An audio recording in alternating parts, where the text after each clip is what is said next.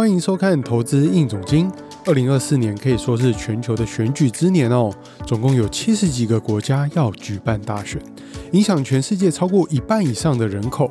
这几年地缘政治冲突不断哦，造成全球分裂成两大阵营，一边是欧美民主阵营与亚洲的日本、印度、台湾，股市目前都还是处于多头趋势；另一边的中国、香港、俄罗斯则是陷入空头格局。面对两极化的局势，投资人该如何拟定策略，稳扎稳打呢？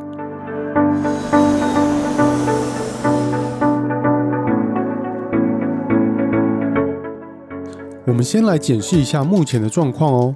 台股和美股在二零二四年一月中旬都在历史高点附近。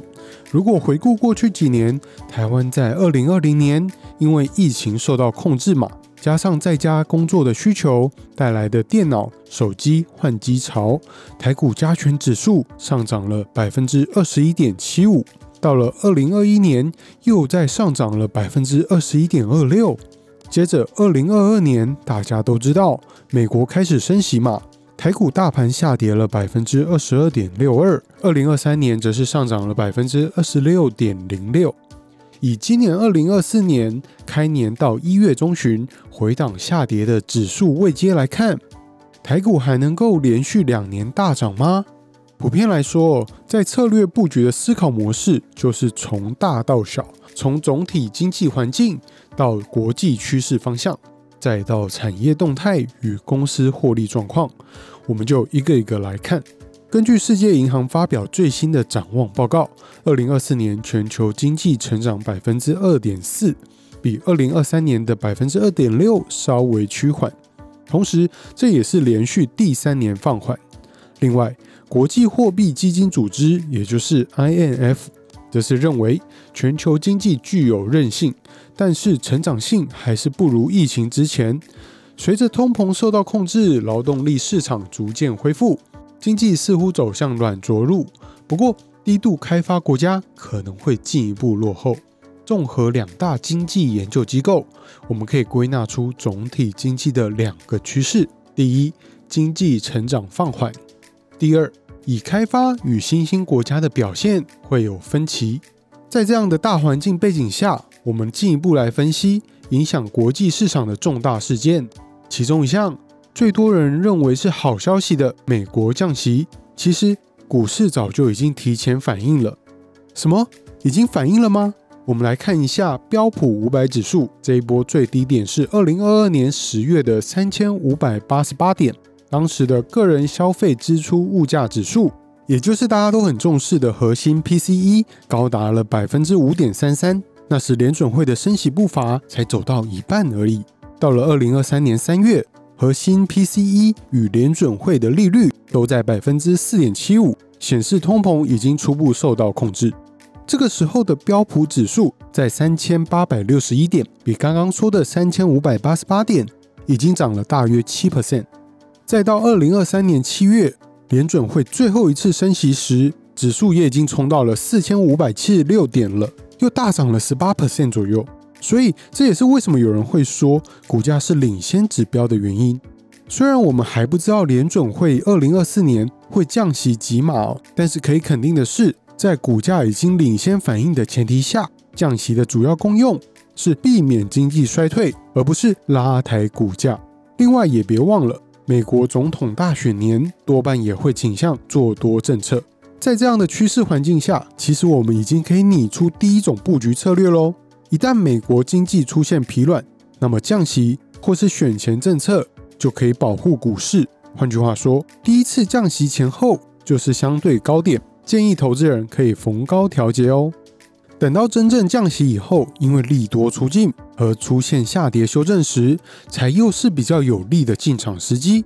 只要美股的多头结构没有受到严重的破坏，那么二零二四年的投资主旋律就不会有太大的变动。分析完美股波段操作的策略，那么台股呢？在进一步说明之前，如果您喜欢我们的频道，欢迎加入财讯的频道会员。对节目有兴趣的朋友，也欢迎按赞、订阅或分享哦。我们都知道台股受到美股的影响很深嘛，再加上台湾的大选已经结束，政治的不确定因素也降低。在这样的情况下，台股大盘维持多头结构，应该没有太大的问题。不过，大家也别忘了，刚刚我们提到的总金环境，以及美国降息，再加上美中角力的长期趋势不容易改变。还有还有，上一集我们聊过，中国面临通缩与产能过剩的状况。这些都让二零二四年的指数很难大涨。虽然指数的波动有限哦，不过产业状况和公司获利倒是可能会有不同的变化哦。怎么说呢？目前市场最有共识的趋势就是 AI。我们可以看到微软、Alphabet、Amazon、Meta 股价都不断在创新高，那就更不用提在二零二三年刮起一阵热潮的 NVIDIA 了。二零二四年 AI 产业的指标，其实还是要看 NVIDIA，也就是辉达的表现。如果能够继续创新高，或是从头部回档修正，没有崩跌十五 percent 以上，那么都代表产业的多头趋势没有改变。如此一来，第二种布局的策略就可以沿着这个脉络去寻找有机会的产业与公司。一个是提供服务的企业，像是刚刚提到的微软、Alphabet、Amazon。另一个则是相关的硬体设备，这也是台商最大的机会，像是桌垫、笔电、手机、网通等等。只要 AI 持续扩散与渗透影响力，指标股像是台积电啦、广达、华硕、伟创、宏基、技嘉等等，都会跟着受惠哦。当然啦，产业或个股的投资风险还是相对比较高的。如果要更稳一点，那么最后一种策略。还是回归到美国降息的节奏来布局。我们可以看到，二零零八年金融海啸过后，美国降息到零，经过七年才在二零一六年升息。二零一九年升到百分之二点五十，二零二零就因为疫情而再次降到零。接着二零二二年开始暴力升息，到现在二零二四年百分之五点二五到百分之五点五。换句话说，目前还有降息的空间。那么有多少空间呢？有可能再次降到零吗？在美中角力与竞争的环境下，全球供应链都在进行移转，这就导致了成本的上涨。再来，中国向世界输出通缩会压抑价格，反而有利控制通膨。最后，未来 AI 会取代不少工作，长期来说反而会让企业成本下降。综合这三点，美国降到零利率的机会不高。不过，如果我们抓百分之三的长期平均值，那也还是有段不小降息的空间哦。因此，最后一种策略就是逢低买进或分批加码美债 ETF。投资人在实物操作上，不妨多关注基本面，留意总体经济与国际趋势的变化，就是评估金融商品或相关产业的上涨潜力，并控制下档风险。如此一来，就能找到稳健的投资策略喽。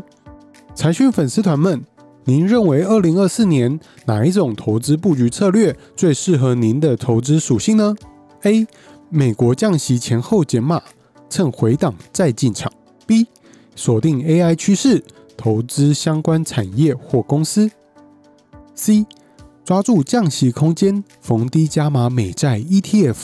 留言告诉我们吧。今天的投资硬总金到这边告一段落。喜欢这个节目的观众，记得帮我们按赞与分享哦。我们下次见。